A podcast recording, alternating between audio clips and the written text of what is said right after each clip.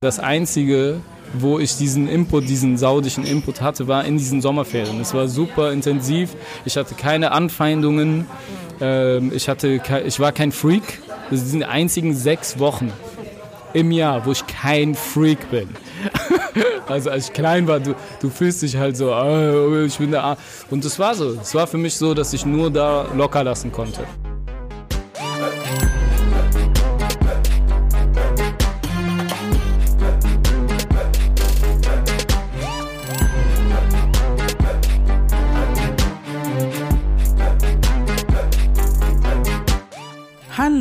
Was fällt dir spontan ein, wenn du Saudi-Arabien hörst? Vielleicht erzkonservativ, Menschenrechtsverletzungen, reich geworden durch ganz schön viel Erdöl, ziemlich im Clinch mit Iran, verhüllte Frauen, die aber jetzt Auto fahren dürfen oder auch die weite Wüste. Gläubige Muslime und Muslime denken vielleicht eher an die heiligen Städte Mekka und Medina und die Pilgerfahrt dorthin. Saudi-Arabien, das Königreich auf der arabischen Halbinsel, das sich in den letzten Jahren so rasant gewandelt hat wie noch nie seit seiner Gründung vor bald ja, 90 Jahren. Über das Land, die Leute, aber natürlich auch über ihn selbst habe ich mit meinem heutigen sehr spannenden und äußerst lustigen Gast gesprochen. Usus Mango, so sein Künstlername, ist Stand-up-Comedian und einer der Gründer von Rebel Comedy. Usus Eltern stammen aus Saudi-Arabien. Er ist in Deutschland aufgewachsen und hat als Jugendlicher oft vor dem Fernseher gesessen und sich gefragt, warum da keine lustigen Muslime oder Muslima zu sehen waren. Es gab nur Deutsche, die Muslime imitierten und karikierten.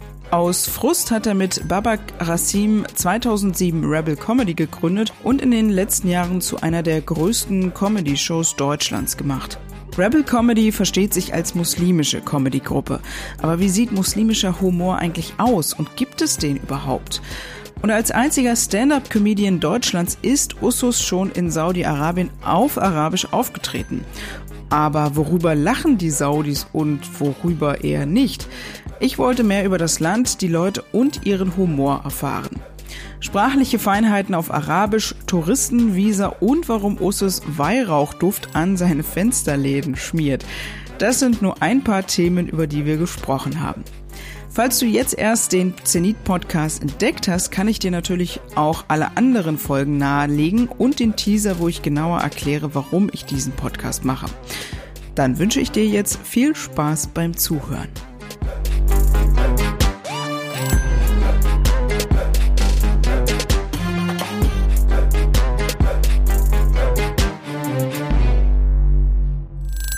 Wo sind wir? Ich Wo weiß nur, wir? wir? sind gegenüber von Jesse James. Das Was ist ein Burgerladen.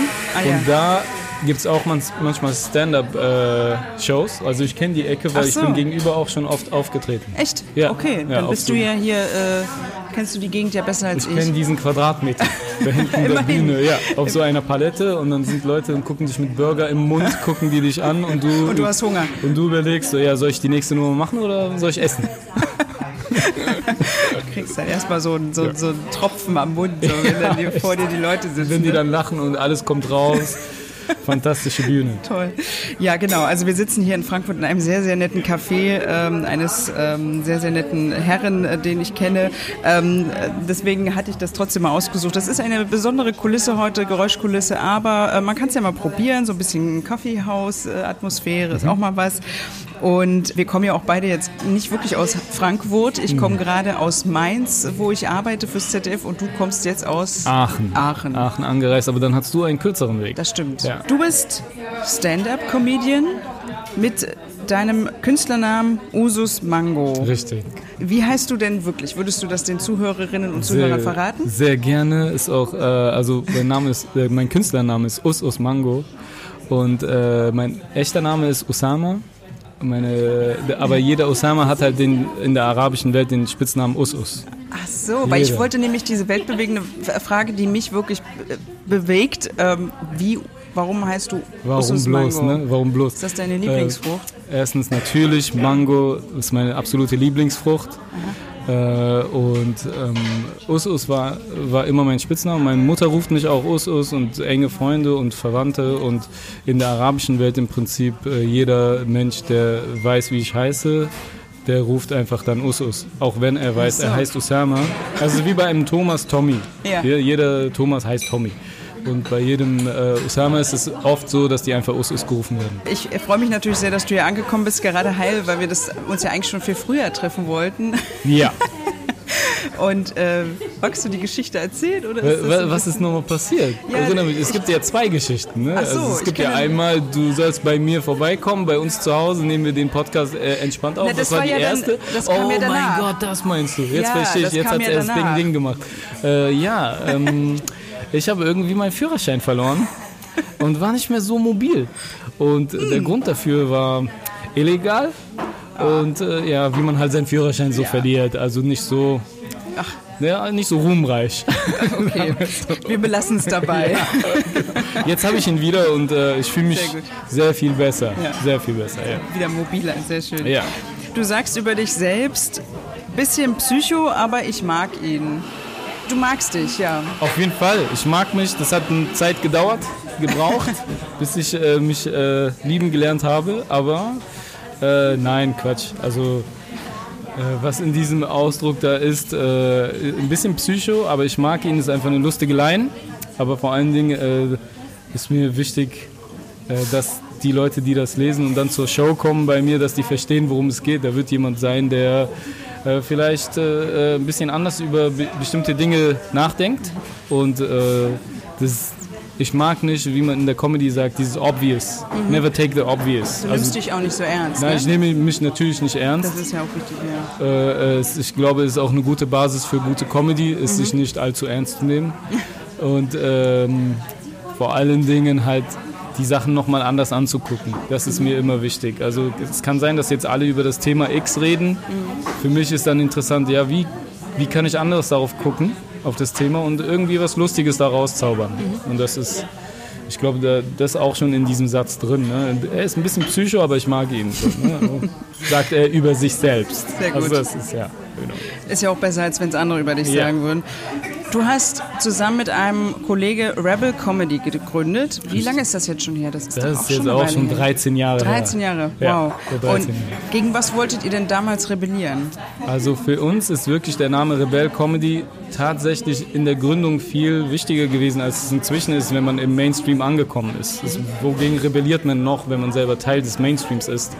Aber zu Beginn war das so, dass ähm, Babak Gassim ist eine, einer meiner besten Freunde, mit dem äh, in der Jugend viel Basketball gespielt und und und. Und irgendwann haben wir gemerkt, ey, das, was uns äh, in der Comedy-Landschaft anspricht in Deutschland, gibt es nicht wirklich. Also das, das was wir sehr mögen in der, äh, an Comedy, Stand-up-Comedy, ist meistens aus Amerika. Eddie Murphy, Dave Chappelle, äh, Chris Rock, Jerry Seinfeld, alles war so immer amerikanisch und sie, wir, wir haben uns gefragt, warum gibt es nichts, was uns anspricht thematisch.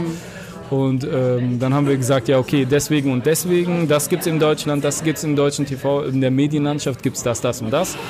Und weißt du was, warum machen wir das nicht selber? Und das war im Prinzip ähm, der Anfang von allem. Und äh, Rebell in Rebell Comedy war wirklich auch der Anfang, dass du auf bestimmte Bühnen nicht gekommen bist.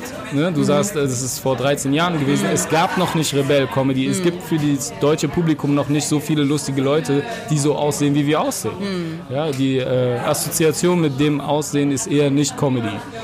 Und da kamen wir teilweise nicht auf offene Bühnen. Äh, Bewerbungen bei Nightwash, bei Quatsch Comedy Club, äh, die gingen nicht so schnell durch. Man kommt nicht so schnell auf etablierte Bühnen, wenn man ähm, vor 13 Jahren äh, so war, wie wir halt sind. Sehr Straßen, thematisch eher urban, sagen wir es mal so.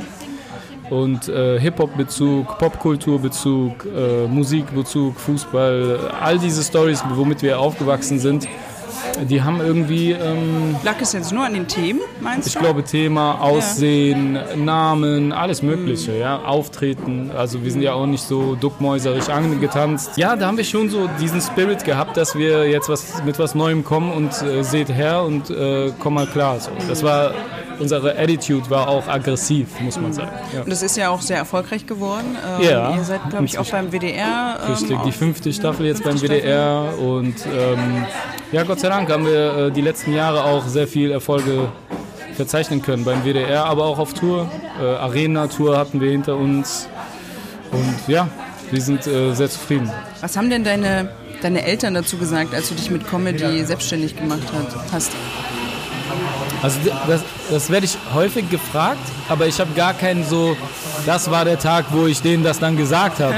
Das ist so ein bisschen, ähm, es wurde immer, ähm, Weil ich glaube, bei dir Es sind sehr immer viele ja. Akademiker in der ja Familie. genau, und mein, so. äh, mein Bruder ist, äh, hat den Doktor in Maschinenbau, der andere in Informatik und äh, BWL, dann meine Schwester ist auch, hat Pädagogik studiert. Ich meine, ich habe ja auch studiert, also Hm. zwar nur Grafikdesign, Ich habe gelesen, du hast deine Diplomarbeit Ja. über Fladenbrot geschrieben. Ja, äh, nicht über Fladenbrot. Also meine, meine, meine Diplomarbeit war Rebell Comedy. Ach so. Eine, Rebell, eine, Ja. ähm, eine Stand-up-Comedy-Show mit äh, äh, Sketches und, und so weiter. Das war im Prinzip die erste Rebell Comedy-Show, die wir gemacht haben. Aber sie hieß dann noch Fladenbrot, das stimmt. Ach so, das hatte aber nichts mit dem Essen zu tun. Ne? Nein, gar nichts. Und äh, ja, äh, das ist dann später Rebell Comedy geworden und ich glaube mit an der FH, wo ich studiert habe, das erfolgreichste Projekt ever. Ja, also Rebell Comedy ist jetzt die größte Stand-up-Show Deutschlands. Und ähm, ja, also es war. Also natürlich, wir haben direkt so angefangen und hatten direkt Erfolge, Gott sei Dank. Deswegen hatte ich nicht so, ey, Baba, Mama, es tut mir leid, ich bin Comedian geworden, sondern ich war schon sehr selbstsicher mit dieser Kunst. Also ich habe nicht eine Unsicherheit damit ins Haus getragen, gesagt, ja, ich bin nicht so viel wert, ich bin nur das. Nein, ich war immer stolz, ich war auch immer selbstsicher mit den Sachen, die ich gemacht habe, weil ich die nicht alleine gemacht habe, glaube ich. Aber ich habe das auch so zu denen getragen, dass meine Eltern immer so waren, ja, das macht er halt. Das ist halt das, was er macht. Es hätte auch was anderes sein können. Sie waren da offen. Ja, die waren offen und oder sie haben mir einfach nicht. Es kann auch sagen, dass die einfach auch nicht gesagt haben, was sie fühlen. Das kann auch sein. Aber wenn du irgendwann dann beim WDR bist und ähm, durch etabliert hast, dann, dann kommt, kommt keiner mehr dran vorbei und es hat auch so eine Selbstverständlichkeit. Ich war nicht so, dass ich gesagt habe, ah, ich bin leider und es tut mir leid, dass aber sie haben mir auch nicht so das Gefühl gegeben, du musst dich bei uns ähm, rechtfertigen für irgendetwas, weil die wissen schon, ich mache keinen, ich mache nichts, was irgendwie würdelos ist oder so. Und ähm, die haben sich da, glaube ich, auf mich verlassen. So. Sehr schön. Wir kommen bestimmt nochmal auf äh, Rebel Comedy. Du weißt ja, dass ich, ähm, wenn du jetzt die anderen Folgen schon gehört hast, dass ich ja gerne meine Gäste bitte, etwas mitzubringen, eine Geschichte, ein Gegenstand oder ein Lebensmittel, was auch immer. Ähm, da waren die anderen ja immer sehr kreativ. Und genau, da würde ich dich äh, sehr fragen, was du mit dem Nahen Osten natürlich verbindest. Jetzt bin ich gespannt. Jetzt einfach Vieles mitgebracht. Oh Gott, Kennst du das? Dugge? nee.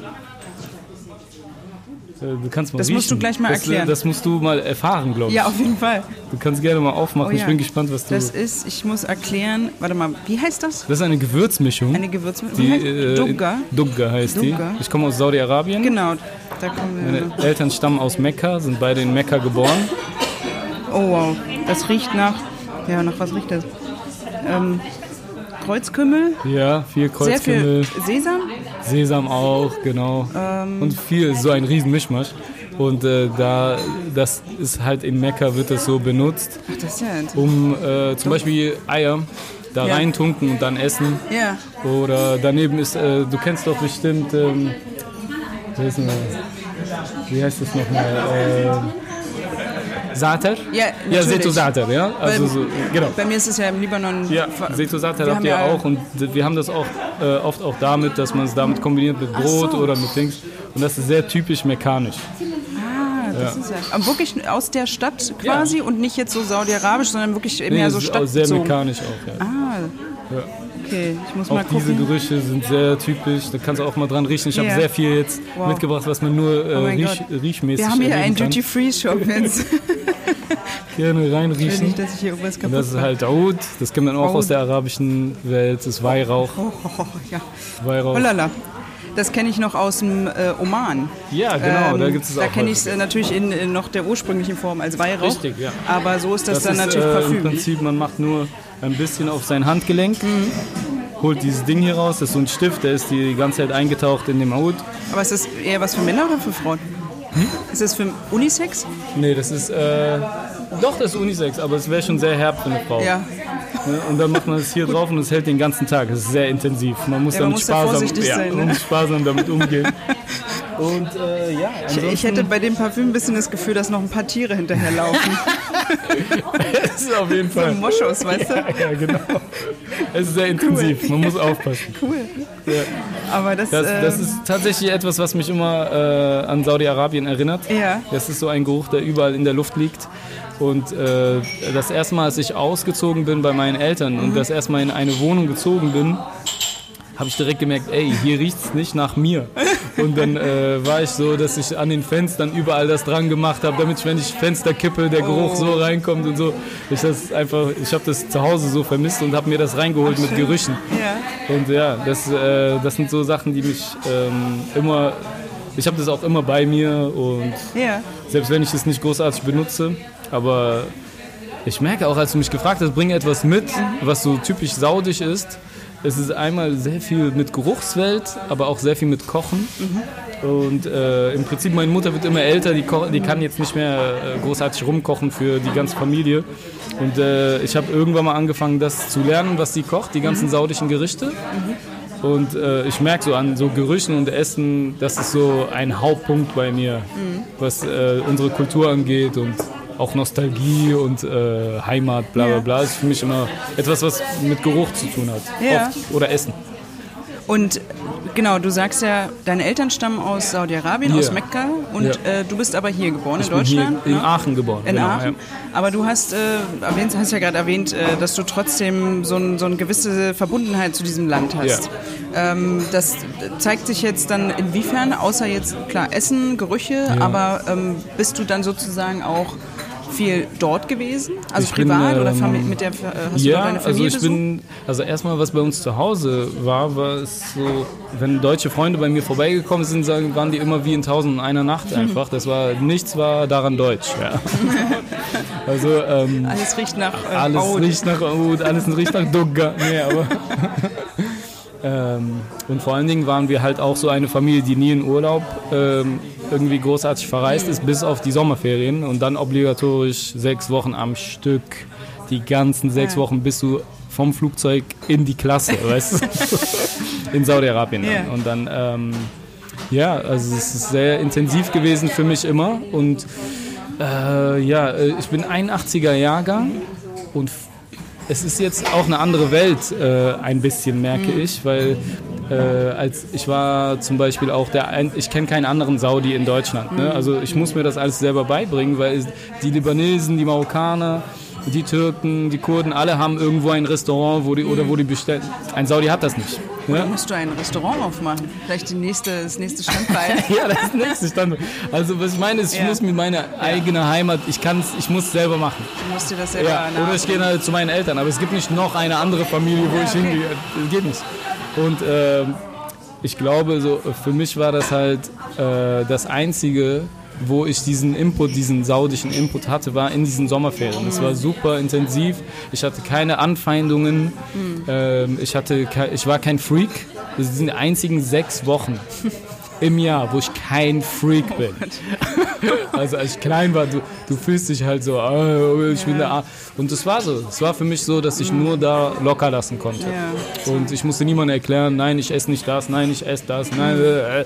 Es war alles sehr, ähm, sehr natürlich. Ich konnte endlich mal locker lassen. Ich glaube, das ist es. Ja, Und hast du da eine große Familie?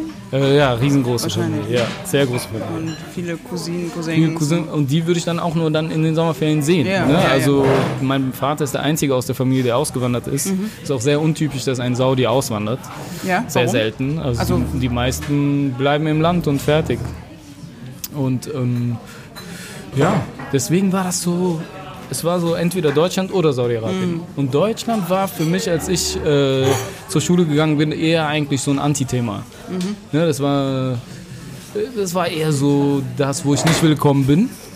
Und dann ist natürlich die andere Welt romantisierst du dann noch mehr. Mm. Du findest die noch besser oder du findest, du denkst, ah, in Saudi-Arabien ist alles so toll. Ja, du bist nur sechs Wochen da. Mm. Ne? Also du hast keine Ahnung vom Alltag. Du hast nur äh, cooles Leben mit Cousins und dann Tanten und Onkeln, keine Ahnung was. Und dann kommst du nach Deutschland und äh, ist alles so trist und Alltag und du denkst, boah, hier ist alles scheiße, da hinten ist alles super. Du bist wieder der Freak sozusagen. Ja, dann back ja. to the freaky.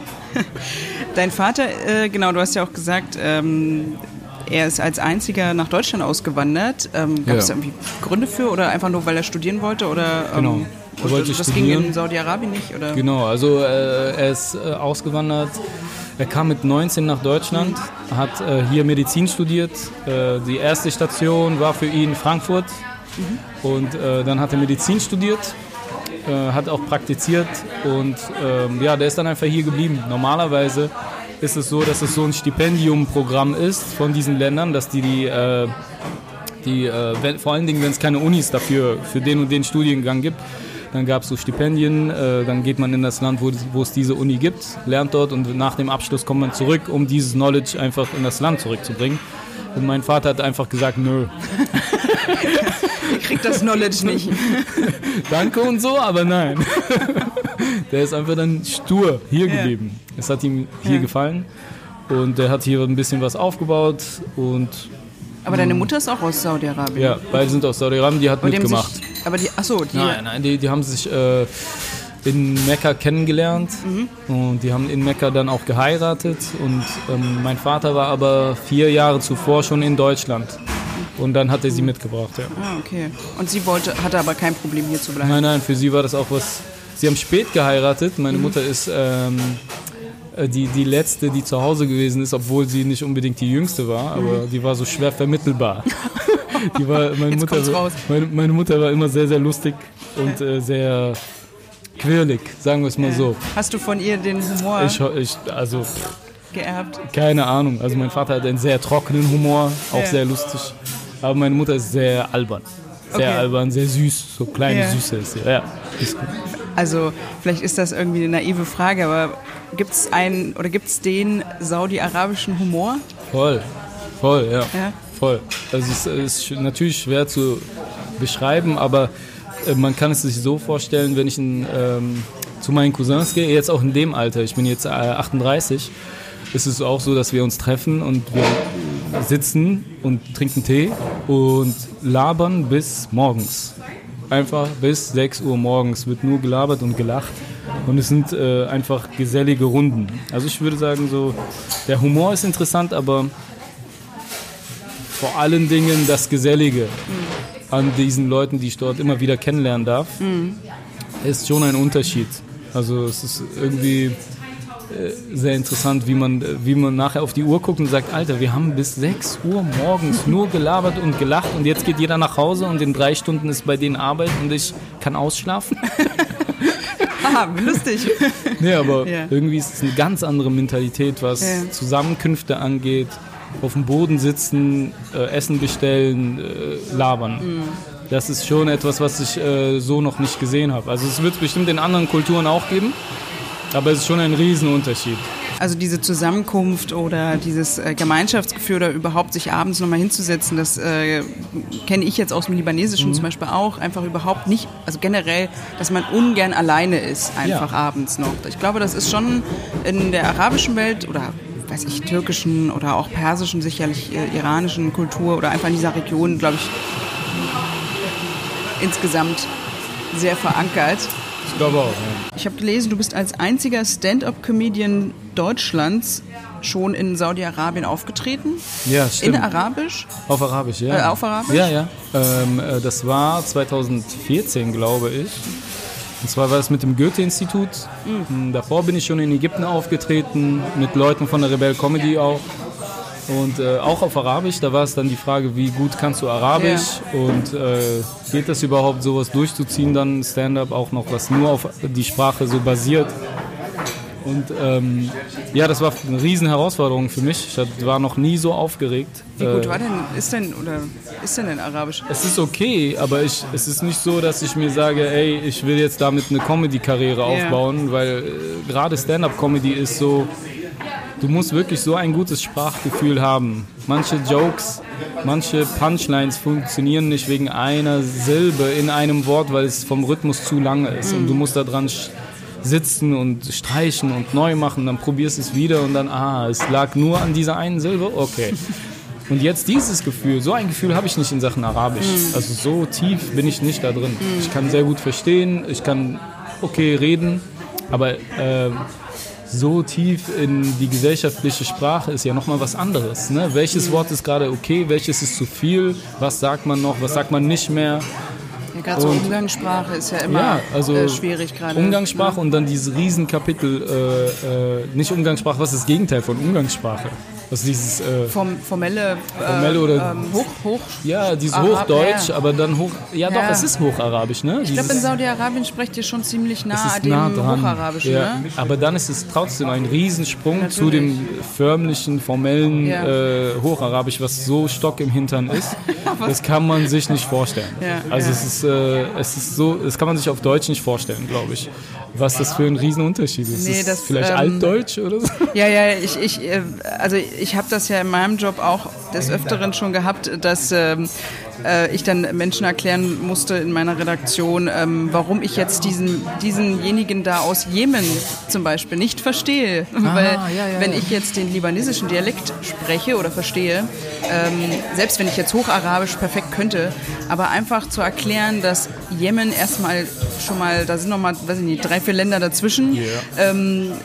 Das ist die arabische Halbinsel, das ist, liegt auch nochmal ganz woanders. Richtig, die haben eine andere Politik, andere Kultur, andere überhaupt Geschichte. Dadurch sind ja die Terminologien und Wörter ganz ja auch ganz ja, anders. Ganz anders, ja. Und ähm, und was halt, dann kam dann damals ein Cutter auf mich zu und meinte, ja, Aline, ich habe gehört, du kannst Arabisch. Und ich dachte schon so, ich wusste, was, was jetzt auf mich zukommt. Und dann bin ich in den Raum gegangen und dann zeigte er mir, wie gesagt, so ein Footage aus ja. Jemen. Ja. Das war damals halt zum Krieg und natürlich jetzt in, in einem, in einem traurigen Kontext, ja. aber so insgesamt. Und dann war das auch noch jemand vom Land und der hatte noch oh nicht mal mehr alle Zähne im Mund, oh, weißt du? und okay. ich habe wirklich, mir wirklich Mühe gegeben. Aber ich habe ihm gesagt, es tut mir leid, ich bin, bin ganz ehrlich, ich äh, verstehe Raum Libanon, Palästina, Syrien, kann ich dir hm. alles übersetzen oder fast alles, wenn es nicht Quantenphysik ist. Yeah.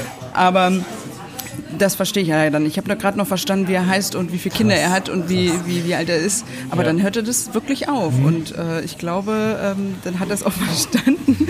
Aber das, ähm, ja, ich, ich glaube, man kann nicht erklären, wie wie groß der Sprung zwischen Hocharabisch und den Dialekten ist. Ja. Vor allen Dingen, weil innerhalb der Länder ja auch gibt es ja auch nochmal zig verschiedene Richtig, Akzente, ja. Dialekte. Ich weiß nicht, wie es in Saudi-Arabien ist. In Saudi-Arabien ist auch so. In Saudi-Arabien ist der, der Mekkaner hat einen sehr groben Sprech, sehr grob. Kannst du da so das mal so vergleichen? Also gibt es also, da irgendwie Wörter oder? Es ist sehr grob, so, so es gibt Jeddah. Jeddah ist die Stadt äh, direkt am Meer, sehr nah an, äh, an Mekka. Dann gibt es noch ein groß ähm, Najd ist so ein großer Bereich mhm. in Saudi-Arabien, wo auch äh, unter anderem die bekannte Stadt Riyadh, die Hauptstadt ist. Mhm. Die haben nochmal einen ganz anderen Dialekt, sind mhm. auch sehr grob. Äh, das sympathischste und netteste, so Köln-mäßig, ist äh, im Prinzip Jeddah. So Jeddah ist sehr offen. Okay. da sind auch Frauen ohne Kopftuch und Saudi-Arabien ja. ist gerade eh voll im Wandel. Genau. Äh, aber Mekka ist halt. Äh, ja gut, Mekka ist halt die Mekka heilige halt, Stadt. Ne? Äh, Mekka, also, ja. ne, da sind so viele Leute die ganze Zeit. Man muss beinahe grob sein. Weißt du, New York. Weißt du, wie New York? Weil es sind so viele verschiedene Nationalitäten. Die ganze Zeit ist diese Stadt offen für alle in der Welt äh, die Muslime sind. Ja. Merkst du auch, es ist grob, aber sympathisch. Aber es ist schwer zu sagen. Aber so das Sympathischste und, und ähm, so, dass wir so uns am ähnlichsten, ja, hm. ist Jeddah. Da hm. wird jeder klarkommen. Okay. Da wird jeder klarkommen. Riyadh ist, es öffnet sich gerade sehr, aber Riyadh ist immer noch so wie Iran, wie das Klischee, was dir gerade in den Kopf kommt in Sachen mm. Iran. Mm. Äh, also nur das Klischee. Ähm, aber so so kann man es grob also sehr schlecht umschreiben. Ja, nee, ich glaube, ich glaube, das ist auch das Problem mit Saudi-Arabien, äh, weil die meisten Leute hier, ähm, also wie ich äh, mich dazu auch zähle, weil ich noch nie in Saudi-Arabien war, natürlich ein sehr diffuses Bild über dieses ja. Land habe. Ähm, sofern man sich nicht ständig da mit irgendwie ja, informiert oder irgendwas liest oder sieht ja. oder mit Menschen redet oder eben, du bist jetzt auch der Erste aus Saudi-Arabien, ja, den ich kennenlerne überhaupt. Und ähm, das ist ja deswegen auch wichtig, deswegen machen wir ja auch, oder mache ich ja auch diesen Podcast. Das Ja, ist ja cool. auch der Grund für sowas, um einfach so, so, so, so den, einen Einblick zu geben, einfach mal, Ja. so, ne? wie das da sein kann, für dich jetzt zumindest aus deiner Sicht Ja. natürlich. Du hattest ja gesagt, du bist dort aufgetreten auf Arabisch. Ja. Ähm, war eine Herausforderung für dich. Absolut. Ähm, vor allen Dingen würde mich interessieren, ähm, ja, welche Witze hast du dich denn getraut, dort zu machen? ist sehr lustig, weil das ist eben genau das Thema, womit sich aber ich kenne inzwischen sehr viele Comedians auch aus dem saudischen Raum ähm, und äh, tausche mich da mit denen auch äh, extrem aus. Einer meiner Auftritte in Saudi-Arabien war auch in der deutschen Botschaft vor saudischen Künstlern, die extra geladen waren. Einer von denen war, war auch Fahad al-Buteri, sehr bekannt, äh, auch äh, in unseren äh, Breitengraden sehr bekannt.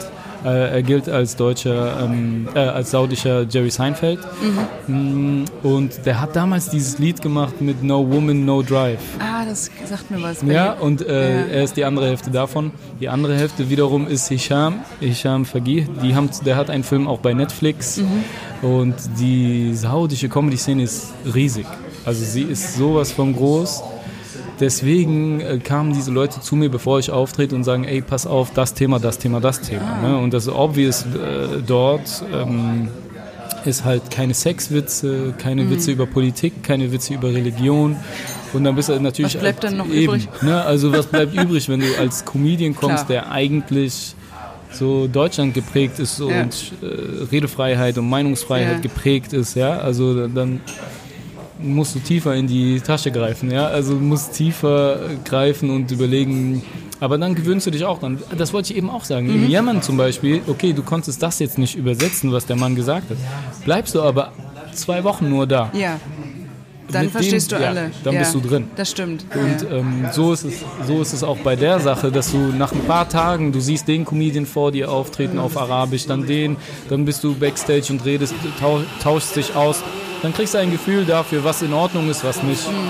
Und natürlich waren, ähm, natürlich waren die Inhalte eher dass, dass es für mich komisch war in Deutschland als Saudi, aber dass es für mich auch sehr komisch ist, als Deutschland geprägter Mensch in Saudi-Arabien rumzulaufen. Ja, und dann halt die Sachen aufzuzeigen, die unterschiedlich sind und naheliegen, dass ich darüber rede, wo ich mich halt auch, was ich auch echt fühle.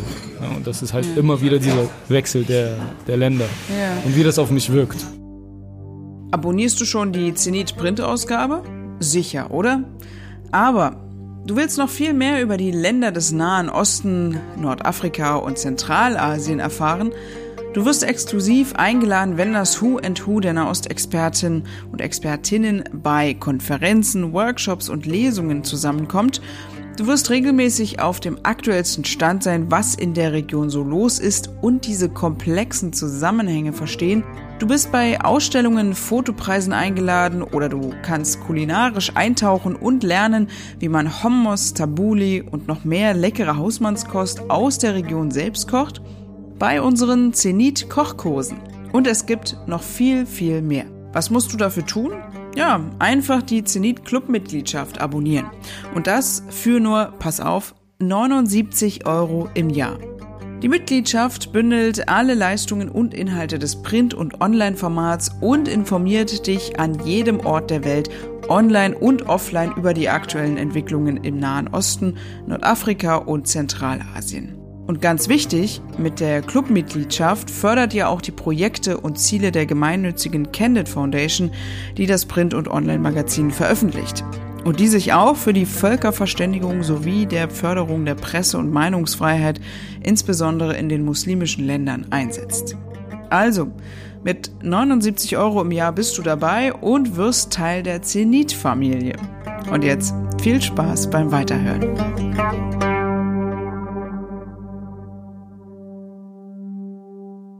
Hat dann äh, deine Familie dich auch äh, dann angeschaut oder dir zugehört? Auf Arabisch? Ja. Nee, das haben die nicht gemacht. Ich hätte sie auch ausgeladen, aber richtig. Ich hätte niemanden reingelassen. Warum? Weil Ich war so aufgeregt. Ich war so aufgeregt. Und ich war so, ey, hoffentlich sage ich das Wort nicht falsch. Hoffentlich benutze ich die richtige Grammatik und nicht irgendeine verquere.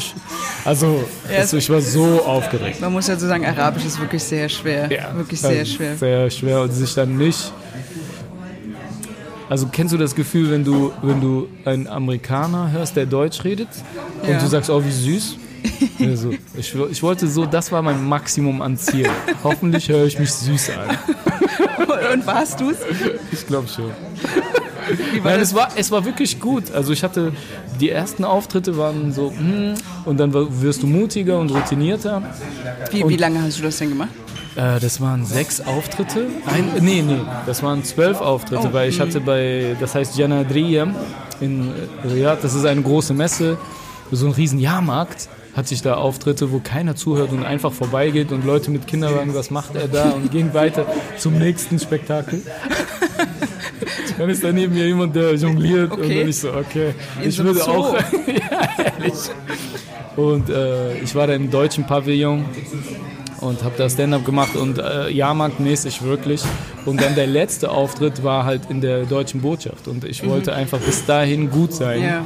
Und war so, egal wie schlecht es jetzt hier auf diesem Jahrmarkt läuft, äh, okay, das funktioniert, das funktioniert. Und dann halt für, die, für den Auftritt an der deutschen Botschaft, da war ich dann fit. Da, das war dann von Anfang bis Ende sehr gut. Ja. Und das hat Spaß gemacht.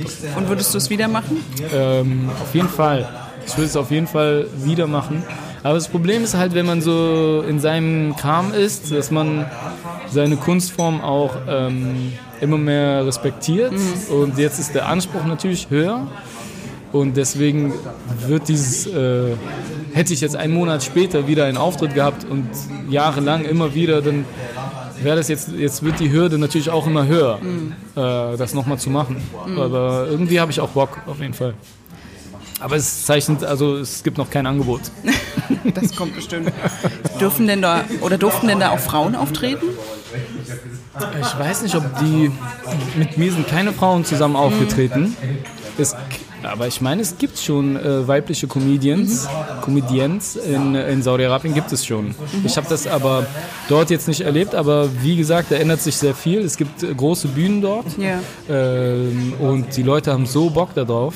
Ähm, es, hat, äh, es ist wirklich geboomt, wenn man sich die Zahlen anguckt von Insta oder von äh, Snapchat auch. Da sind die Saudis uns immer echt äh, weit voraus, auch bei TikTok und so. Also Ich habe das äh, in Bezug auf die Gaming-Szene mal gehört. Ich hatte Ja? mich da mal mit einem Kollegen ähm, ausgetauscht und was äh, recherchiert, dass die in Saudi-Arabien, gerade in Saudi-Arabien, die Gaming-Szene so also extrem Ja? ansteigt. Die, Wow. die, die Okay. spielen da äh, wahrscheinlich dann eben bis früh um sechs, so wie ihr da rumsitzt, so lange wie er abhängt, sitzen habt die ihr dann nichts anderes zu tun. Ja. zocken die dann online irgendwelche Spiele oder Ja. sowas. Das, es muss so angestiegen sein Okay, in den krass. letzten Jahren, ähm, was man eben nicht vermuten mag. Also da gab es so echt, äh, ja. Ja, also Saudi-Arabien hat statistisch einfach, äh, der Großteil des Landes ist unter 25. Ja.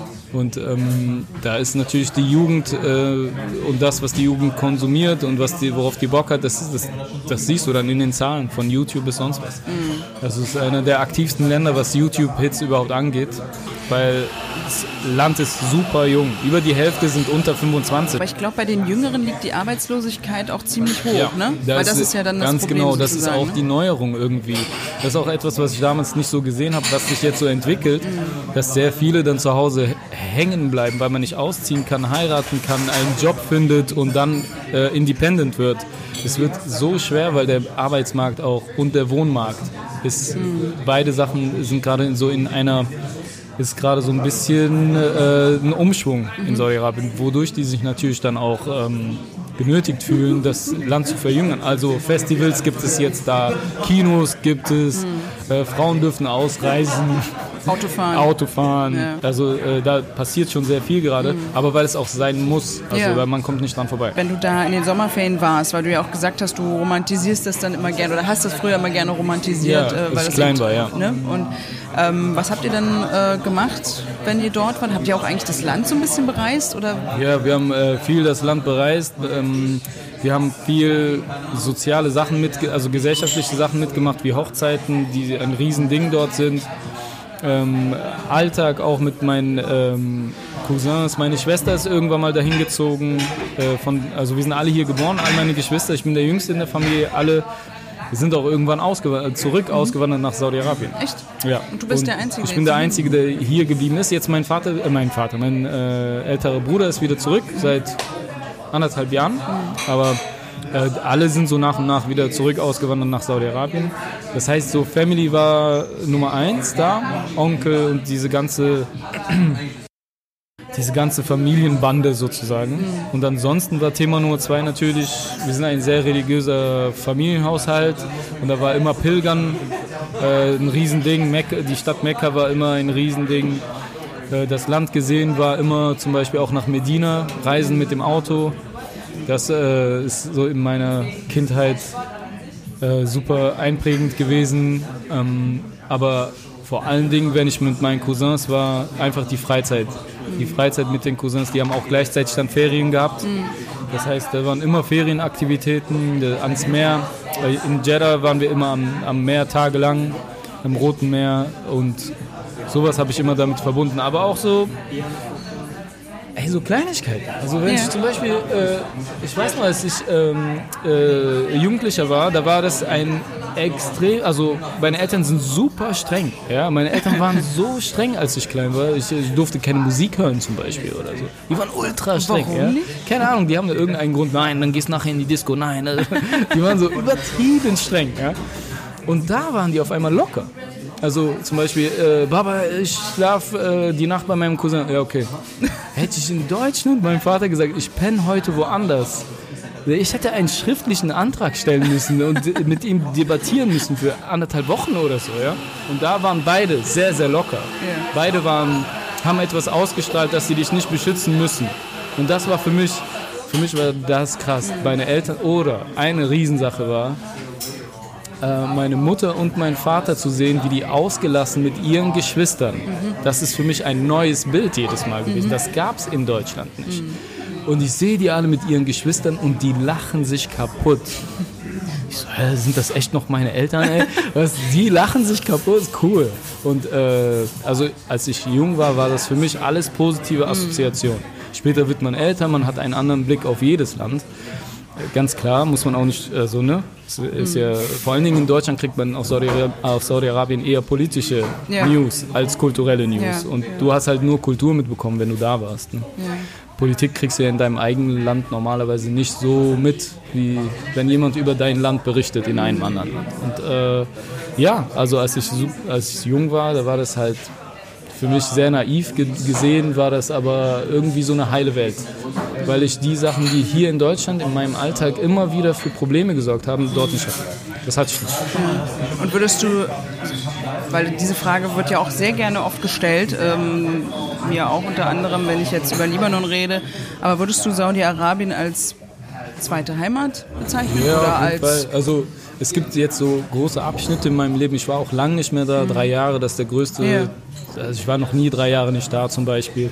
Ich bin jetzt in einem ganz anderen Leben. Ich bin verantwortlich für drei Kids. Äh, ich muss gucken, wie die aufwachsen. Ich kann denen auch nicht Saudi-Arabien überstülpen. Die Mutter zum Beispiel ist, äh, ist keine Saudi. Ja? Ich kann jetzt nicht auf einmal denen sagen, also es ist so viel bewusster, jeder, jeder Schritt, den ich mache. Ich kann nicht einfach so auf Autopilot meine Kids erziehen. Ich muss die ganze Zeit überlegen.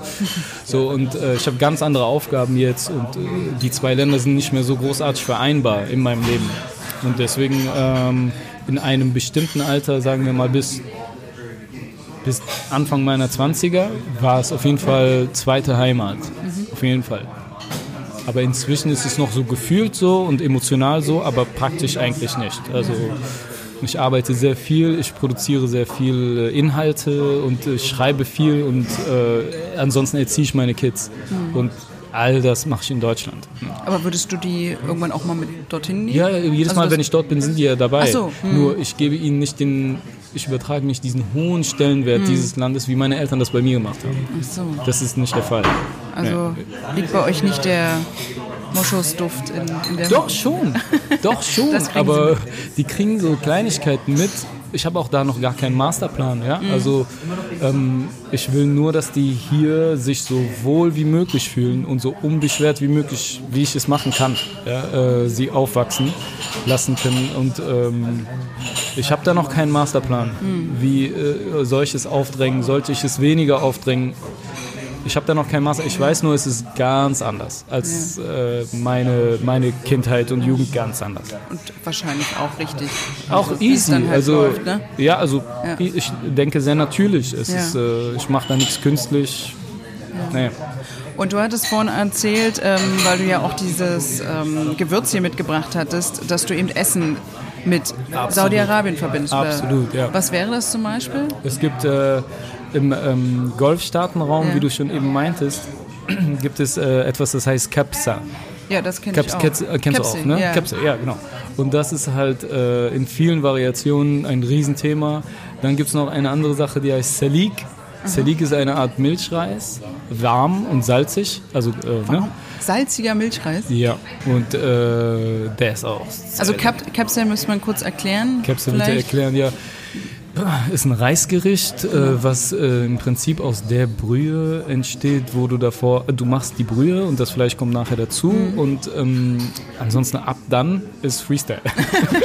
ab dann gibt Ja, es so ein paar stimmt. Gerichte ähm, und äh, auch sehr, sehr lecker, äh, wenn Ja. man es richtig macht, sehr, sehr lecker. Aber es Ja, ist auch also nicht ich- so einfach. Ne? Nee, nee, das äh, dauert auch ein bisschen. Also ich kenne das mit Nüssen. Mandel, Pinienkern Genau, vielleicht noch. Und äh, genau, das macht, glaube ich, auch jeder überall ein bisschen anders. Dann, Ja. Jede Mutter macht es nochmal anders, Jede jede Mutter macht es anders und wenn du nach den Zutaten und Mengen fragst, vergiss es. Du kriegst höchstens die Zutaten. Die Menge ist so, ja, noch ein bisschen. Eine Handvoll. So ein Mühe. ja, ja, so ein Mühe. Ja, noch ein bisschen mehr. Das, das so. Aber du, das- kriegst keine Grammanzahl. Vergiss es. Ja, das- Habe ich meine Oma früher auch immer gefragt. Ja, mach einfach nach Gefühl. Ja, danke, ja, Oma. Ja. Das habe ich Wir haben gebraucht. wahrscheinlich dasselbe Gefühl von Gramm. Ja. Du sagst ja auch, dass äh, bei dir zu Hause dieser Stellenwert trotzdem hochhängt, das Land, also Saudi-Arabien, auch nach Deutschland zu bringen oder beziehungsweise hier zu behalten. Äh, wird das dann in Form von Essen oder inwieweit? Ja, in so weichen Sachen wie Essen, wie die Feste. Wenn äh, nach äh, Ramadan Eid ist, also das große Fastenbrechenfest oder so. Äh, ist auch gar nicht so wirklich saudisch, sondern es ist, äh, hängt alles so wirklich mit der Religion zusammen. Ähm, ansonsten wirklich viel, äh, welches Getränk, welche Art von Kaffee, welches. Ähm, ja, es sind so alles so weiche Sachen.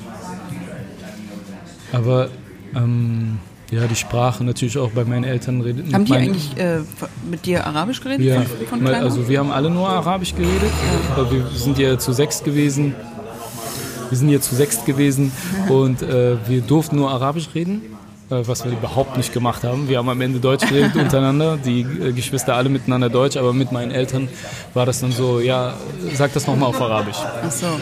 Also sie haben schon drauf geachtet. Voll. Also ich bin von der Schule gut. nach Hause gekommen, gegessen und dann bin ich nochmal zur Schule. Oh Gott. Ich war äh, auf zwei Schulen. Äh, Arabischschule äh, und natürlich davor äh, die Normalschule wie jeder andere auch, Abi gemacht und dann studiert, aber ich glaube bis zur 10. oder 11. Klasse war ich auf zwei Schulen und dann dort auch Arabisch gelernt und zu Hause war Arabisch viel. Also viel, Ja, haben ja. genau drauf geachtet. Ja. Machst du das mit deinen Kindern jetzt auch eigentlich? Nein, Nee. nein, mit meinen Kindern rede ich selber Arabisch. Wenn die bei meinen Eltern sind, sehen die, kriegen die Arabisch auch mit. Und ich suche momentan halt auch ähm, jemand, der zu uns nach Hause kommt, damit er den Arabischunterricht äh, gut geht. Also ich bin jetzt drüber und jetzt muss ein Lehrer her. die sind 10, 8 und 4. Und äh, ja, ich glaube, ich brauche jetzt jemanden, der vorbeikommt, weil ich möchte nicht, dass die dass ich die wieder in eine Schulklasse, weil das hat mich so genervt. Ich weiß, das hat mich so genervt. Ja. ja. Also das, was du hattest, willst du deinen Kindern nicht. Ja, also das Gute, sozusagen, also ne? wenn ich irgendwas daraus lernen kann, wie man es nicht macht. ja, mal schauen, vielleicht ist, also ich kann wieder keinen Masterplan, ich muss weiß. ausprobieren. Ja, ich muss gut. ausprobieren. Du hast vorhin gesagt, dass deine Eltern dich relativ streng erzogen haben, beziehungsweise dass bei euch natürlich ähm, Religion sehr wichtig war. Also, Ja, also für meine Eltern war es sehr Für deine Eltern, ja. genau. Also dein Vater ist ja, so wie ich ähm, weiß, ja auch noch Islamwissenschaftler nebenbei. Genau. Oder, Ja, hat er auch studiert, oder ja. hat er studiert? Also ähm, ich weiß nicht, wie alt er wahrscheinlich jetzt nicht mehr. Ist Jetzt wahrscheinlich nicht. jetzt schon lange Nein, nicht mein mehr. Vater ist jetzt 75. Ja, 75, ja. Und ähm, wenn die Religion natürlich für deine Eltern äh, so wichtig war, du hast natürlich bei Rebel Comedy ähm, dir so immer zum Ziel gesetzt oder versuchst natürlich auch so radikale religiöse Positionen so ein bisschen, sag ich mal, gezielt naja, kann man sagen, ins Lächerliche zu ziehen. Du hast irgendwann mal gesagt, Humor als Waffe gegen religiösen Fanatismus zum Beispiel. Habe ich das echt mal gesagt?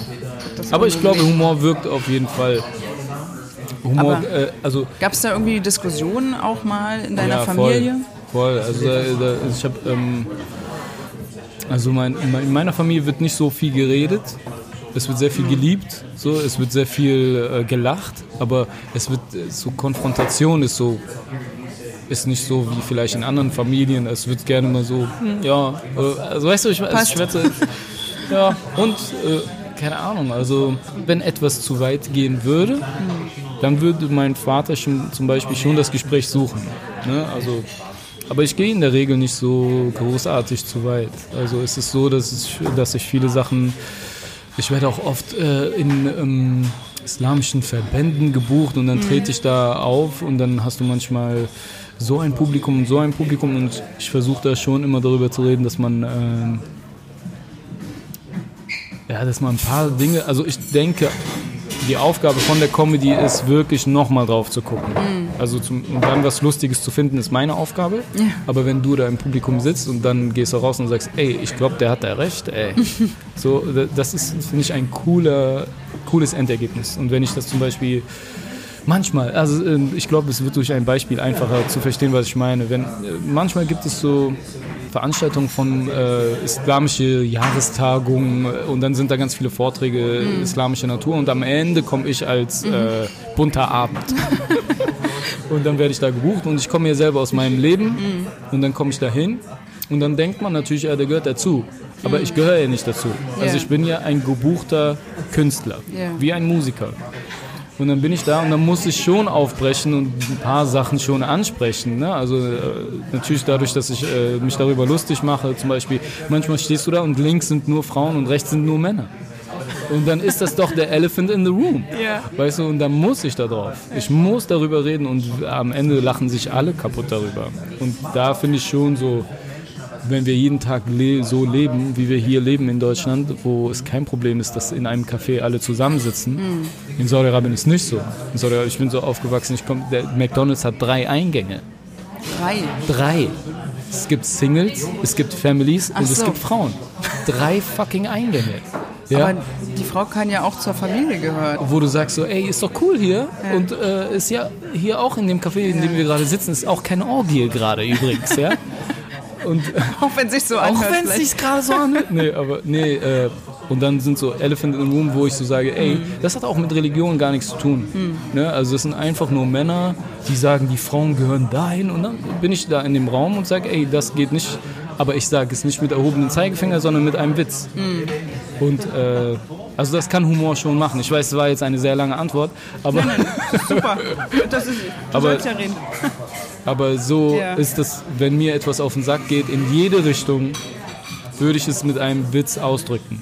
Und ja. wenn du dann da dich gerade kaputt lachst und du weißt gar nicht, warum du lachst und dann merkst du, ey, der hat da recht, das, das ist cool. Ja. Also dann, äh, aber ich komme nicht mit erhobenen Zeigefinger oder ich komme auch nicht mit einem Vortrag an, das ist nicht meine Art.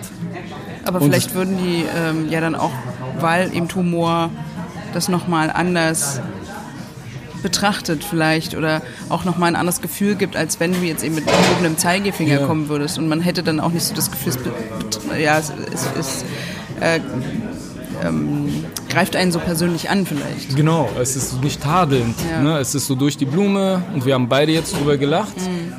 Weiter geht's. Ja. Aber dass du schon darüber gelacht hast, zeigt, dass ich irgendwo einen Punkt getroffen habe. Ja. Und ähm, das ist für mich, ist nicht für jeden Comedian so, aber ich bin irgendwie so jemand, der äh, den solche Themen so irgendwie triggern. Mhm. Ich kann auch eine Stunde darüber reden, äh, wie lustig Popeln ist. Das geht auch. ne? aber, das möchte ich mal hören. aber, äh, aber irgendwie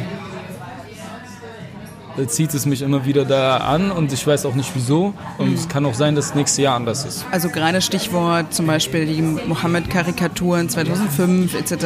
Und da, seitdem, sage ich jetzt mal so, werden Muslime ja auch immer gerne eher als humorlos angesehen, ja. weil sie sich halt persönlich angegriffen ja. fühlen, weil man ja das Bilderverbot hat von äh, Mohammed, also dem, dem muslimischen Propheten sozusagen.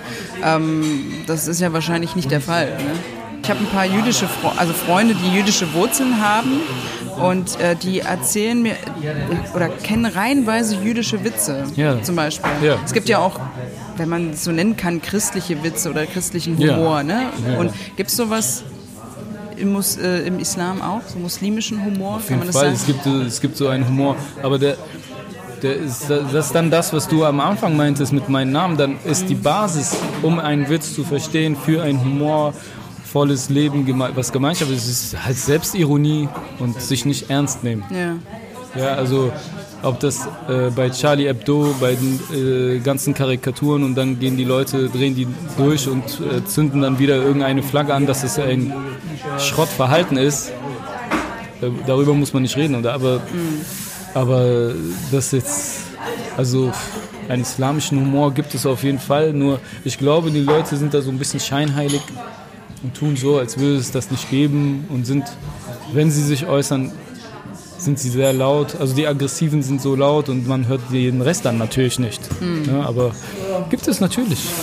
Natürlich gibt es. Ich will noch mal kurz so ein bisschen auf Saudi-Arabien zurückkommen, ähm, weil das ja so ein bisschen das Ziel ist, auch vielleicht einen kleinen Einblick zu geben, einfach in das Land, so ähm, wie man sich das überhaupt so vorstellen kann. Also ich meine, du warst da. Ähm, ich kenne Leute, die versuchen seit Jahr, äh, seit Ewigkeiten mal ein Visum dafür zu bekommen. Ähm, Gerade jetzt von der Presse natürlich ist es halt sehr, sehr schwierig. Ja. Was würdest du empfehlen, wenn ich jetzt sagen würde, ich würde jetzt, also ich kriege jetzt ein Visum und ich würde da jetzt gerne mal eine Woche Zeit- Sightseeing machen oder ein Auf Touri-Programm? jeden Fall. Äh, erstens, sehr wichtige Neuigkeit. Es gibt jetzt das Tourismusvisum. Wow. Ehrlich, 2020. Es geht ab. Ja, ich kenne auch einige, die das schon äh, in Anspruch genommen haben im Dezember. Das heißt, äh, das ist schon mal ein Oh, Riesenschritt. Mensch. Das ist ein Riesenschritt. Ich kann, du musst dir vorstellen, ich konnte niemals meine Freunde mitnehmen. Ja. ja. Weil du musstest eingeladen werden. Genau. Und wie, welchen 16-Jährigen willst du einladen? Oder, oder, oder. Und jetzt ist, oder ist es gekoppelt an irgendeine Pilgerfahrtsreise, die dann irgendwie vierstellig ist. Und es war sehr schwer, aber inzwischen ist es sehr vereinfacht. Äh, durch dieses Tourismusvisum, was du dir sogar am Flughafen holen kannst, glaube ich. Also es ist äh, ein Riesenschritt. Und ansonsten würde ich das Rote Meer abchecken, wenn man ähm, gerne taucht, ist das Rote Meer eigentlich das äh, vielfältigste, was so Artenreichtum angeht im Wasser. Ansonsten auf jeden Fall Richtung Mekka gibt es sehr coole äh, Restaurants, Fischrestaurants, wo man draußen sitzen kann auf dem Boden mit einem Fernseher und äh, dann sucht man sich den Fisch aus, wo er noch lebendig ist und sagt, den will ich töten. und dann kriegt man den serviert mit Kapsa. Und äh, sehr, sehr gut essen kann man in Jeddah überhaupt. Also ähm, Also Jeddah ist so ein Jeddah- bisschen die offenere Stadt, sagst LA. du, ne? LA. Jeddah äh, ist LA am Meer. Summer City. Okay, das ist ein sehr hoher Anspruch, den ich gerade. Äh, nee, es ist nicht LA, aber von Saudi-Arabien ist es LA. Ja. Äh, was, es gibt die Wüsten. ähm, die Wüstentouren kann man dann machen. Und ähm, dann gibt es noch ein Gebirge, das heißt Taif. Und es ist sehr grün und sehr bewachsen. Und ähm, wenn man. Und es gibt Paviane. Oh, Wenn man da so serpentinmäßig hochfährt auf den Bergen, dann sind äh, an jeder Raststätte sind Paviane, die auf deine Wassermelone warten. Und ähm, das sollte man auf jeden Fall machen. und da ist es dann oben auch grün. Grün, Wie, wie so. ja, was für uns jetzt hier in Deutschland nicht so besonders ist, ist da Ja, im ja. Kontrast zu dem Beige und Braun Ja. all over the place äh, ist dann äh, eine coole Abwechslung.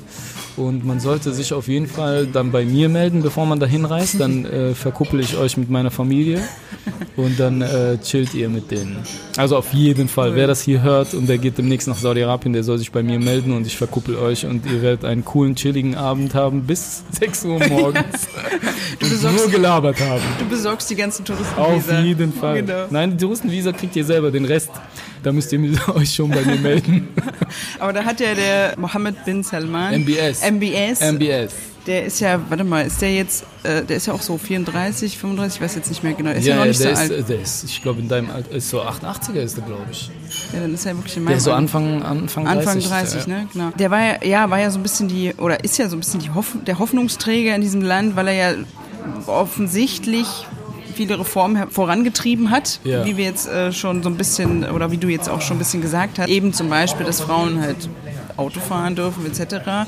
Aber trotzdem hintenrum äh, gibt es ja weiterhin eben Menschenrechtsverletzungen oder eben auch, klar, du warst im Sommer immer da, ähm, aber jetzt auch, als du vielleicht älter wurdest, hast du das dann vielleicht auch manchmal auch mal selber mitbekommen in irgendeiner Art oder dass deine Familie da vielleicht auch immer vorsichtig war, was sie sagt oder sowas in der Richtung? Ja, also generell, ähm, generell habe ich habe nie dort gelebt, wirklich. Meine Geschwister schon. Und ähm, ja, also ich habe nie wirklich dort gelebt, um da was sagen zu können. Ne? Also ähm, ich habe immer nur einen sehr begrenzten Blick auf, auf dieses Land auch gehabt am Ende, weil ich nur kurz dort bin und dann wieder zurückkomme. Die Politik selber spürst du halt nur, wenn du wirklich da irgendwie was damit zu tun hast oder jeden Tag twitterst äh, aus dem Land über das Land. Ähm, da musst du schon genau verstehen, in welchem Land du gerade bist. Und ähm, ja, ich habe eigentlich, was auch immer politisch dort so normal ist, ähm, habe ich erst so kapiert, was hier Freiheit ist. Ne? Also, also ich habe in meinem Stand-up habe ich halt äh, in meinem Programm sage ich auch, äh, du kannst über Saudi-Arabien sagen, was du willst, ohne aber. also und der Satz ist auch falsch betont, weil du kannst über Saudi-Arabien sagen, was du willst. Ich habe Familie da. Deswegen ist so, ja, wenn man das spürt oder eine Unsicherheit spürt, dann merkst du erst, was Demokratie ist, was Freiheit ist. Dann checkst du erst, was das bedeutet hier in Deutschland, das äh, für normal zu halten und dann dich über Kleinigkeiten aufzuregen. Äh, was das für ein Privileg ist. Ich sage immer so, in Deutschland müsste mal so ein Februar müsste mal Scharia gelten. Mal schauen, wen du das nächste Oh Mal wählst. Ja. warte, Shitstorm 1, 2, 3 kommt jetzt. Ja, nein, nur damit Nein, du checkst, Ja. in was für einem Land du lebst und dass du dankbar bist, was, was hier abgeht, so was du machen darfst, dass du äh, demonstrieren gehen darfst, dass du Twitter, tweeten kannst, was du willst. Mhm. Äh, ich glaube, viele Leute, wenn mal einfach Februar ist Iran-Monat, ja, März ist einfach mal Saudi-Arabien-Monat. Dann wirst, du, dann wirst du im März und im April schon ein ganz anderes Land vor dir haben, was ganz anders auf, diese, auf dieses Land hier blickt, was man auch mal checkt, was das bedeutet. Das ist so wie, keine Ahnung, wenn du die Grippe hast und du guckst deinen Bruder an und er ist gesund. Weißt du? Und dann sagst du, ah, Gesundheit, wenn du wüsstest, wie Ja. scheiße Grippe ist und wie geil Gesundheit ist. Ne, man sagt auf, auf Arabisch, habe ich das irgendwann mal gehört. Äh, Ist das ein Sprichwort? äh, ja, so ein Sprichwort ist Dings, äh, die Gesundheit Sacha. ja, genau. Die Gesundheit äh, ist eine Krone, die du trägst, nur sichtbar für den Kranken. Ja, also jeder Gesunde Ich läuft. finde sowieso Ja. arabische Sprichwörter Deswegen. ganz toll. Die sind irgendwie manchmal viel realistischer oder, oder, oder realitätsnah Ja, die als, so als äh, genau in Deutschland. Punkt. Ja, Ja. ja, finde ich gut. Nee, die Deutschen mag ich auch. Es gibt so Sprichwörter, die so verkannt sind. Zum Beispiel ein Sprichwort auf Deutsch, was total über, also nicht wertgeschätzt wird, genau wie Freiheit, ist äh, zu viel Köche ver äh, verderben den Brei. Ja. Und jeder vergisst, es geht hier um Köche und Brei. Das einfachste auf der Welt von Ja. den besten auf der Welt. Also, so als ein, also Das stimmt, das ist stimmt. ein super Sprichwort. Also, aber keiner redet darüber. Du hattest ja auch, also du bist ja auch bei Instagram sehr aktiv, ähm, wie, wie ich ja gesehen habe, beziehungsweise wie wir uns ja auch so ein bisschen connected haben, Genau. ähm, weil man ja dann doch manchmal sehr viele Gemeinsamkeiten feststellt des Öfteren. Also ich merke das halt oft auch mit anderen Kollegen, Kolleginnen, die irgendwie diesen Hintergrund haben, jetzt rein arabischer Raum, Mhm. Ja. so generell ist immer irgendwie ganz lustig. Ähm, und du hattest ja auch gepostet, dass Inshallah Ja. jetzt im Duden steht Stimmt, ja. und kannst du das jetzt, ne, du benutzt das ja bestimmt sowieso. Ich benutze es die ganze Zeit. Inshallah, inshallah. Die, die ganze Zeit benutze ich das und jetzt ist es endlich im Duden 2020. Aber es wird so, wie wird es geschrieben? Wir, wir schreiben, die meisten Ja, von uns gut. schreiben das E-N-S-H. Ja. Und dann haben sie, ich habe das gepostet, habe mich voll gefreut. Yeah, wir sind angekommen. Und ähm, äh, äh, ja, dann haben sich alle darüber dann wieder pikiert, dass es mit SCH geschrieben wird. Und dann sage ich mir, ja, du bist Deutsch. Die ganzen Ausländer oder Deutschen mit Migrationshintergrund, die sich dann darüber beschweren. Das ist, dass es so geschrieben wird und nicht so, Junge, das, du hast gar nicht verstanden, worum es hier geht. Du bist wie dieser Opa, ne, am Fensterbrett mit diesem Unterhemd, der so guckt, aber ey, sie dürfen hier nicht parken, ne? Du bist derselbe. Du bist der Typ geworden.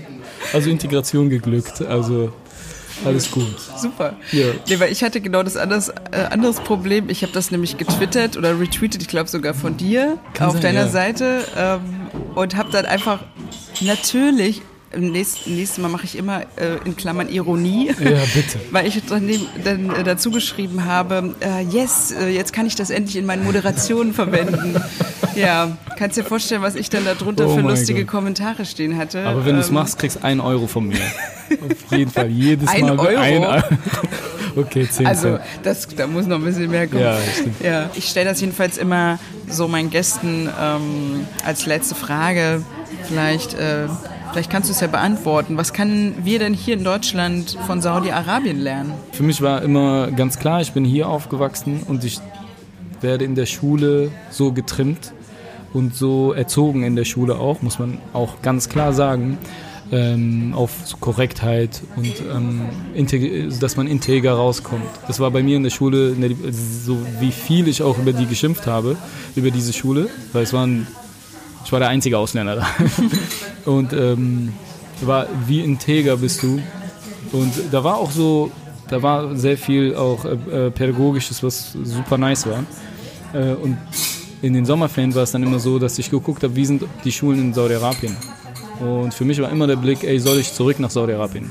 Ich habe mich so unwohl gefühlt in meiner Pubertät und in der ganzen Zeit. War, für mich war immer der Blick, die sechs Wochen lang, soll ich hier bleiben? Soll ich nicht zurück in sechs Wochen? Und ähm, das Heftige in Saudi-Arabien war zum Beispiel, wenn man das Zwischenmenschliche und die Politik war gar nicht da, sondern nur das Zwischenmenschliche war das, was mir, was mich hier fertig gemacht hat. Wie wir miteinander umgehen, wie wir mit den Nachbarn umgehen, ob wir jemanden mitnehmen, der an der Bushaltestelle äh, alleine sitzt nachts, ob du ihn fragst, wohin musst du, dass man keine Angst hat vor den anderen, sondern im Gegenteil ihn Bruder nennt, Schwester nennt, Tante nennt, Onkel nennt und sich auch so verhält. Und äh, das war etwas, wo ich immer gesagt habe, hoffentlich werden meine Kids so. Hoffentlich kann ich das meinen Kindern weitergeben. Und hoffentlich verändere ich mich nicht, nur weil die anderen alle kälter sind als ich. Hoffentlich werde ich die anderen wärmer machen und nicht die Kälteren machen mich kälter. Und das ist etwas so, wo ich immer wieder auch gesagt habe, ich muss nochmal nach Saudi-Arabien, um das aufzutanken. Um dieses Gutmensch-Ding aufzutanken, dass wir miteinander alle besser also aufeinander achten, wenn es die Kleinigkeiten sind, einen guten, also das geht vor allen Dingen an die Berliner jetzt gerade, ja. Was? nein, Quatsch, nein, Quatsch. Ich wollte dich nur nerven. Aber äh, das halte ich für das höchste Gut, äh, wie gut du zu dem anderen bist. Ohne Grund, ohne Hintergedanke, sondern immer so gut sein, als wäre es dein Bruder oder deine Schwester. Und das ist deine ältere Oma, die, der hilfst du. Das sind so Kleinigkeiten, ist vielleicht auch kitschig, aber ist mir egal. Es ist das, was am Ende das Leben besser macht. Und das habe ich vor allen Dingen in Saudi-Arabien immer wieder gesehen, wenn ich irgendwo zu Fuß war. Irgendein wildfremder hält an und sagt, soll ich dich mitnehmen? Ich konnte in Saudi-Arabien, ich bin jemand, der sehr viel spazieren geht. Ich bin jemand, der sehr viel liest und sehr viel spazieren geht. Und bei dem Rumlaufen, ich, nehme, ich habe keinen Bock, mir irgendeinen Busplan anzugucken. Ich bin dauernd in irgendwelchen anderen Städten. Ich laufe übertrieben viel rum. Da komme ich auf die ganzen Gedanken, auf die Ideen. Ich, ich bleibe da mittendrin stehen. Ich laufe immer rum. Das ist komisch in Saudi-Arabien, wenn jemand viel rumläuft. Keine zehn Minuten kannst du in Saudi-Arabien gehen, ohne dass jemand anhält und fragt, kann ich dich mitnehmen? Also mehr miteinander, füreinander. Ja, alles, was kitschig ist, ist gut am ja. Ende. Ich schwör's dir, jeder, jeder kitschigste Spruch auf ja. einem Kalender und du sagst, hey, Kalenderspruch. Ja, was meinst du, warum der da ist, Alter? Das ist so, äh, das, das macht das Leben besser. Ja. Es ist so kitschig, wie ob es dir gefällt oder nicht, dass du kitschig bist. Es macht den Alltag von jedem besser. Das ist, so, das ist etwas, was äh, gerne ironisch fertig gemacht wird, sarkastisch und wir sind cooler und du äh, denkst auf einmal, das Coole ist, irgendwie das Leben besser macht. Aber es ist nicht das, was das Leben besser macht. Das Leben wird wirklich verbessert durch Wärme, die Wärme den anderen Leuten geben. That's it. Ja. Mehr Wärme, mehr Kitsch im Alltag. Auf jeden Fall. Kitsch to the fullest. Was machst du heute noch? Ich warte jetzt hier auf meine Frau und dann fahren wir wieder zurück. Und streiten uns weiter. Nee, Gott. nein, nein, nein, wir, wir waren doch gerade beim Wärme, mehr, wir, Wärme, mehr, mehr Wärme an meine Frau, mehr Kitsch. So, kaufe ihr so ein Plüsch, rosa Plüsch Haar, Haardings, Oh. Haarreif. Nein, nein, Quatsch. Äh, nee, wir sind hier noch kurz. Wir trinken hier noch einen Kaffee mit dir und dann fahren wir, glaube ich, los.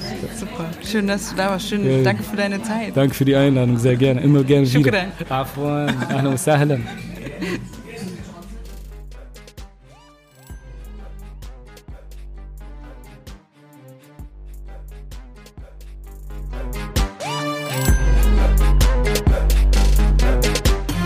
Das streng konservative Saudi-Arabien wird liberaler, zumindest ein kleines Stück weit. In dem ultrakonservativen Königreich gelten für viele Bereiche des öffentlichen Lebens strenge Vorgaben. Und auf Initiative von Kronprinz Mohammed bin Salman, den ihr ja jetzt schon kennengelernt habt, MBS, wurden einige davon in den vergangenen Jahren allerdings gelockert. So dürfen Frauen inzwischen alleine Auto fahren, wie gesagt, und unter Auflage Fußballspiele in Stadien besuchen. Zudem können sie ohne Erlaubnis eines Mannes Hotelzimmer buchen, einen Reisepass besitzen und ins Ausland reisen. Und auch gibt es mittlerweile wieder Kinos in Saudi-Arabien. Den religiösen Führern im Land sind die Reformen ein Dorn im Auge. Saudi-Arabien ist vom Wahhabismus geprägt, einer besonders traditionellen Auslegung des Islam. Und gegen Menschenrechtler geht das Königreich nach wie vor mit äußerster Härte vor. Ihr merkt, so entspannt über das Land Saudi-Arabien reden ist auch gar nicht so einfach, zumindest für Menschen, die dort Familie oder Freunde haben. Das wirkt jetzt wahrscheinlich total paradox und ist ein echt harter Cut, aber ich weiß nicht, wie es dir geht, aber nach dem Gespräch hatte ich ganz schön Hummeln im Hintern und hätte beinahe einen Flug nach Saudi-Arabien gebucht. Gleich mal das Touristenvisum nutzen. Klar, das Land öffnet sich vor allem aus wirtschaftlichen Gründen, aber es ist auch voller Geschichte und Kultur und hey, ja, vielleicht noch nicht ganz so von Handtuch werfenden Touristen besucht. Und ich halte es sowieso immer ganz nach Aldous Huxley. Reisen bedeutet herauszufinden, dass alle Unrecht haben mit dem, was sie über andere Länder denken. In diesem Sinne, bleib neugierig und offen. Folge passend dazu dem Zenit-Podcast. Alle zwei Wochen eine neue Folge. Ich freue mich über dein Feedback bei Instagram oder in der App und wenn du den Zenit-Podcast weiterempfiehlst. Also, tschüss und bis in zwei Wochen.